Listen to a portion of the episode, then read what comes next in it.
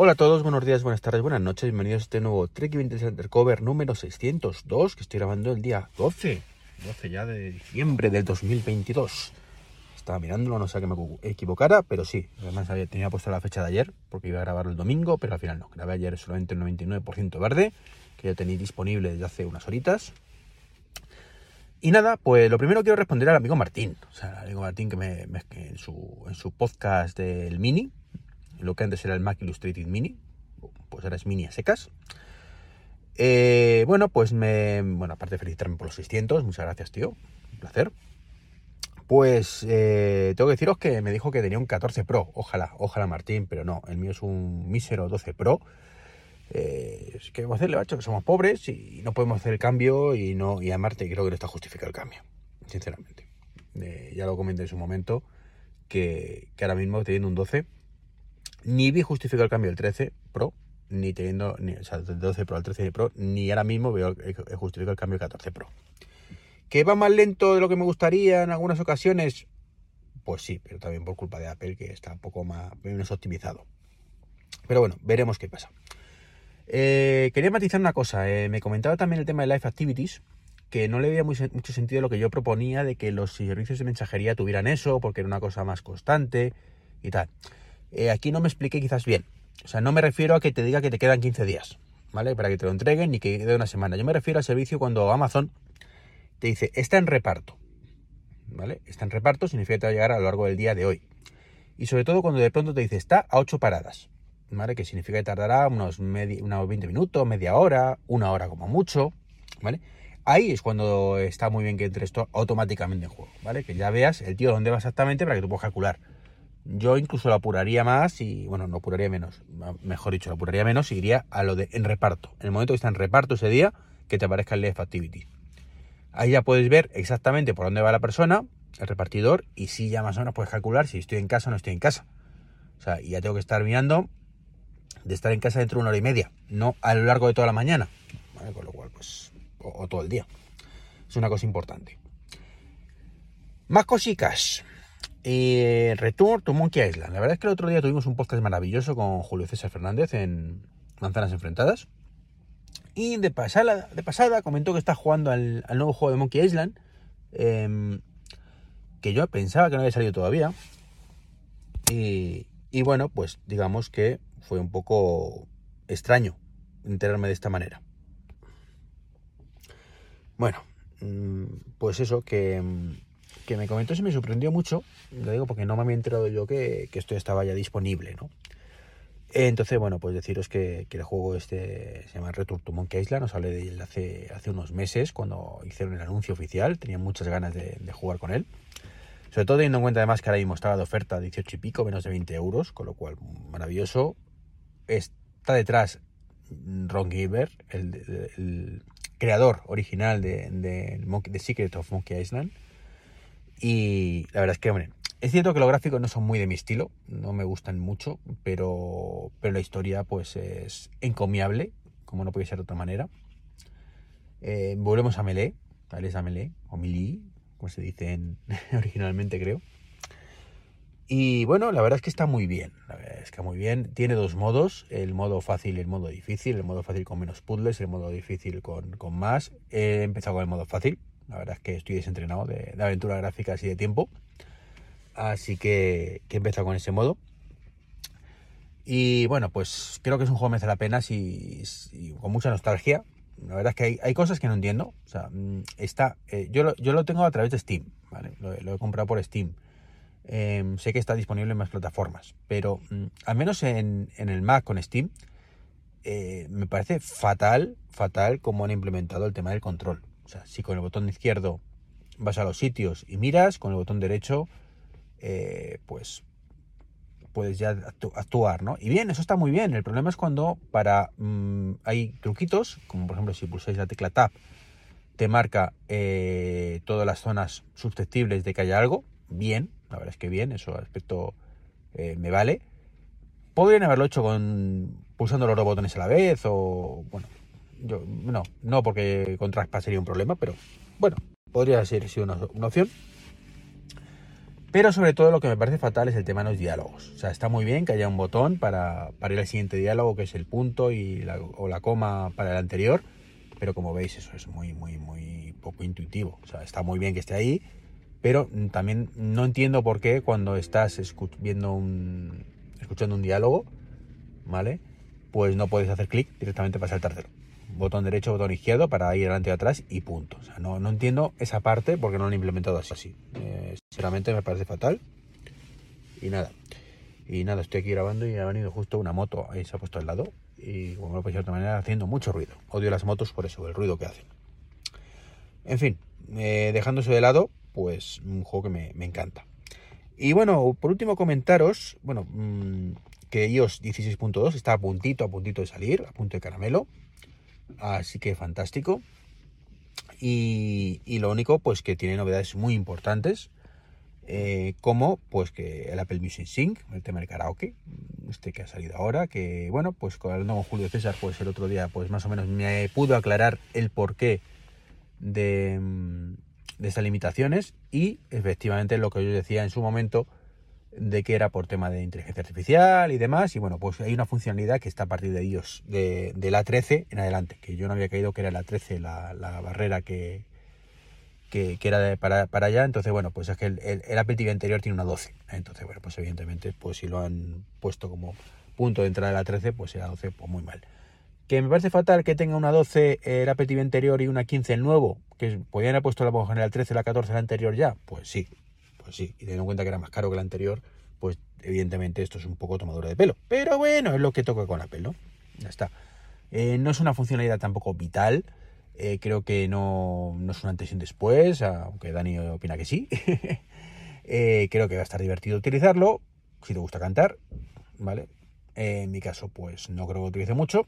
Y además, como tengo pedido para, para Navidades un Apple TV de los nuevos, para el salón, bueno, pues digamos que si en casa mi hija quiere cantar, pues tendrá esa funcionalidad también. Así que estupendo y maravilloso. ¿Qué más tiene? Pues mejoras en Stage Manager cuando tenemos un iPad. Mm, bien, bien. No creo que esto funcione muy bien con los anteriores a los M1. Mm, mi impresión no fue muy buena y veremos qué, qué tal funcionará con la actualización, pero bueno, tenemos nuevos widgets en pantalla desbloqueada, tenemos juguete de medicación y sueño, me parece bien, interesante, sobre todo el, de medicación, el de sueño no sé si tanto, ¿vale? Pero el de medicación sí puede ser bastante interesante. Eh, los que tengáis un 14 o 14, bueno, 14 Pro, mejor dicho, o un 14 Pro Max, tenéis mejoras en el Always On Display. Ahora podéis seleccionar si queréis que esté toda la pantalla negra o con o eso que hizo Apple. Eh, han cambiado ya el tema de Android de AirDrop para que solo sean 10 minutos. Para, tienes o solo contactos o 10 minutos, ya no es para todo siempre. Bueno, tampoco es una cosa que, sea la vida. Mm, bien. Ya sale por fin la aplicación de Freeform, esta que, sinceramente yo no la veo como nada útil para mi uso diario, como una pizarra infinita, un Canva de dibujo donde todo el mundo puede aportar cosas. Bueno, a lo mejor me puedo utilizarla y me encanta y me cambia la vida, pero de momento no lo veo. Y sobre todo los cambios internos en HomeKit, que hay que pensárselo mucho si utilizarlo o no.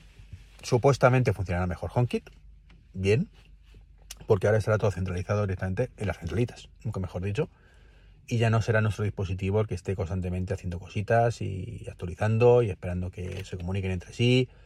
Supuestamente funcionará todo mucho más rápido y mejor. La verdad es que esto, esta idea de Apple de HomeKit no me gusta mucho como la implementó desde el primer momento, pero bueno. El problema, eh, pues eso, que, que solo con dispositivos de última generación, compatibles con 16.2. Si tenéis un dispositivo compatible con, imaginarte, mm, en el caso de los ordenadores, Ventura empezó en dispositivos de 2017 en adelante, pues es un problema, ¿vale? Porque si tienes un Mac que quieras utilizar para HomeKit y es anterior o no es compatible con Ventura, pues ya no va a poder, va a poder funcionar con HomeKit. Estaría muy bien que Apple sacara una actualización para todo ese tipo de cosas. Veremos si la saca o no la saca, pero, pero es una jodienda, sinceramente. Eh, yo sinceramente creo que ahora mismo en casa tengo mm, casi todo compatible o con, con 16 mm, y, similares, con lo cual pues creo que voy a dar el cambio. Mm, estaba dudando, pero lo cierto es que tengo el iPad mío que es compatible, eh, mi móvil por supuesto es compatible, Eh, mi Apple Watch es compatible, con lo cual no hay ningún problema. Mi Mac es compatible, el otro Mac que tengo también es compatible. O sea, los Apple TV son todos compatibles, con lo cual no creo que tenga, como digo, ningún problema. Se quedan fuera.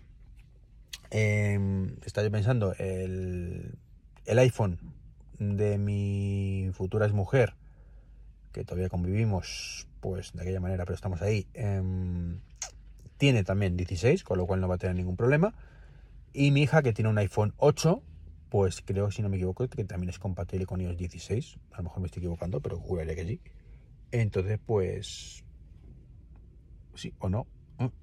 Pues como mucho se quedaría ya fuera, que tampoco es una cosa que me preocupe mucho porque ya no utiliza HomeKit desde el, desde el teléfono, igual que tampoco un, un Mac mini que le he puesto, pues tampoco lo utiliza para esto, entonces bueno, pues tampoco es compatible. Pues se queda en ese modelo 2014, pues se queda en, en el anterior, en Big Sur, con lo cual pues tampoco es una cosa que, marque mucho cambio.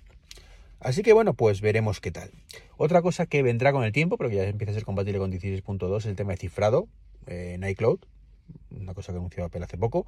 Mm, particularmente yo creo que no lo voy a activar, no me va eso de, cifrado generalmente, de hecho en los Mac, mm, salvo que se me escape cuando lo configuro, no lo cifro, porque no, porque no quiero estar con rollos, o sea, creo que no tengo información tan vital y sin embargo no recuperar esa información en un momento dado sí puede ser vital. Entonces me refiero vital que, que si alguien la ve no me va la vida y sin embargo si no la puedo recuperar pues sí me puede ir la vida. Y bueno, sobre todo espero que, que solucionen bugs. bugs. Eh, de hecho, esta aplicación que la estoy grabando es Ferrite, ha salido una versión nueva. Eh, ya creo que está desarrollada en SwiftUI porque ya se empiezan a ver los controles mal. Entonces, bueno, pues, pues, pues ¿vale? Pues esto ya que me, he quejado alguna vez con el tema de Usan Plus y demás, incluso me pasó con la aplicación de, JPod. Y, y, a ver que si solucionan eso ya, porque es muy molesto, muy molesto que se vean mal las cosas sin necesidad, porque ya digo que, con SwiftUI las cosas se pueden ver muy bonitas y, y no es el caso.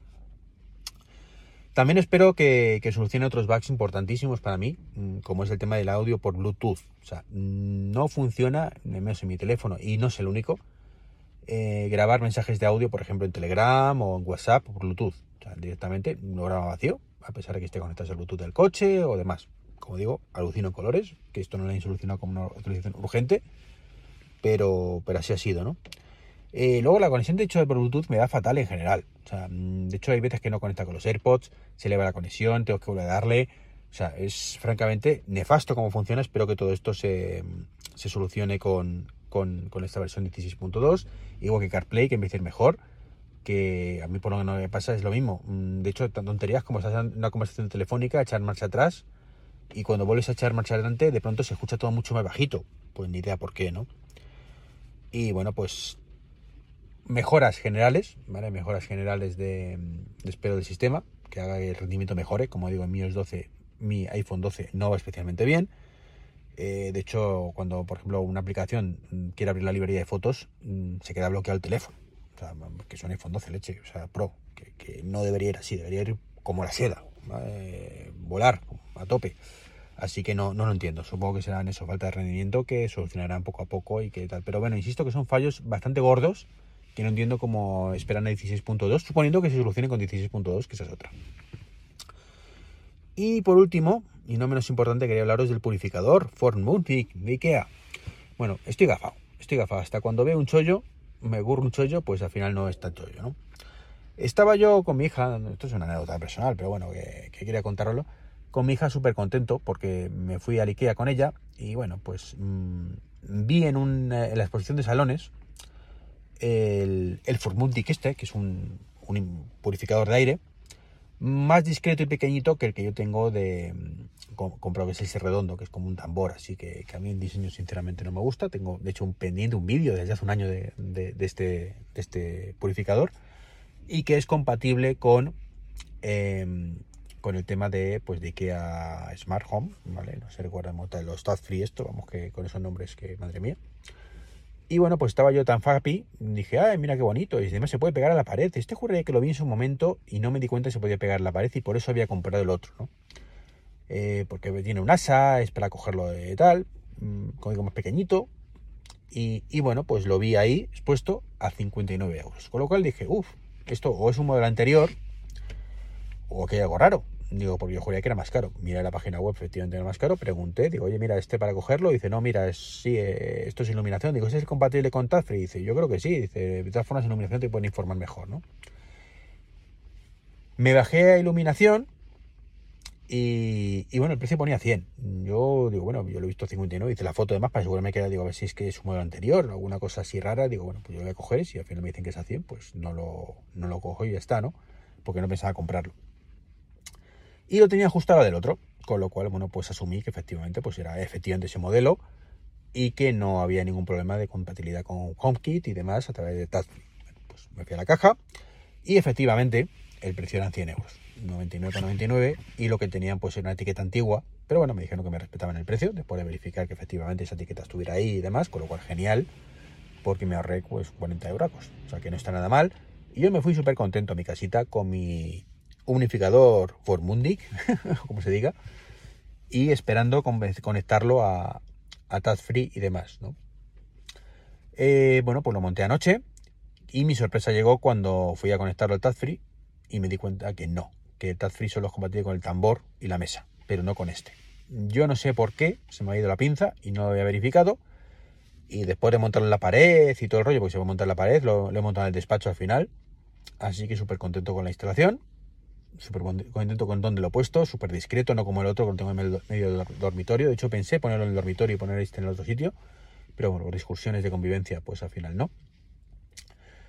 Y, bueno, pues lo me, di cuenta pues que efectivamente este purificador pues no es compatible. Particularmente me parece fatal que, no lo sea y que, ya lo tenga al lado del otro, que sí lo es, ¿vale? Eso es, lo que me mosquea, ¿no? De joder, mm, es un purificador de puta madre, mm, ¿qué te cuesta hacerlo compatible? O sea, es un tema de meter dos chips, básicamente más. El diseño no hace falta que lo cambie, estoy seguro que hay espacio de sobra para meter eso. Mm, y súper discreto, súper bonito, en comparación con otro que a mí no me gusta nada, físicamente, ¿no? Así que bueno, investigué un poco y bueno, pues al final pues decía, compatible, hacerlo compatible con HomeKit, yo pensando que era una cosa así, magia, magia negra, pero no, no, no, que esto no es compatible, que le metes un enchufe de HomeKit y a correr. ¿Qué es lo que he hecho? Tenía un enchufe Meros sin utilizar, así que lo he conectado y bueno, pues no es lo mismo, ¿vale? No es lo mismo conectarlo y, que vuele y ya está, mm, que puedas controlar la potencia, que puedas controlar el tipo automático en automático, aparte de encenderlo apagado, que ahora solo puedo encenderlo de apagado. Pero es cierto, es cierto que, que bueno, pues que también el otro pues lo tengo siempre en automático, lo conecto lo apago y punto. Entonces, con lo cual, pues al final, ¿por qué queréis que os diga? Es un dispositivo que sí que vale, que mola que esté, sea compatible con HomeKit y con el resto de dispositivos domóticos, vale que podamos controlar la potencia, está muy bien todo eso, pero en el día a día no es una cosa que vayamos a utilizar mucho, con lo cual, bueno, pues digamos que es una jodienda prescindible, ¿vale? Que si evidentemente hubiera gastado los 100 euros, pues sí que lo hubiera devuelto, lugar a dudas, ahí sí que no, no, habría habido otra opción, porque no me parece bien, pero bueno, teniendo en cuenta el precio que, me salió, que fue bastante más económico, pues creo que un purificador eh, por 60, y 60 euros me costó, que merece la pena, merece la pena, pero insisto, merecía mucho más la pena si era compatible con todo esto, pero teniendo en cuenta que, que insisto, si miráis los precios, los dispositivos, pues, los purificadores de aire general son bastante más caros, y con HomeKit son muchísimo más caros. Con lo cual, pues como digo, es una, es una cosa que me ha salido redonda, pero, o mejor dicho, me ha salido muy bien, pero no redonda por esa pérdida de compatibilidad con HomeKit. Bueno, pues ahora sí, me despido. Mm, mañana más y mejor. Un saludo y hasta el próximo podcast. Chao, chao.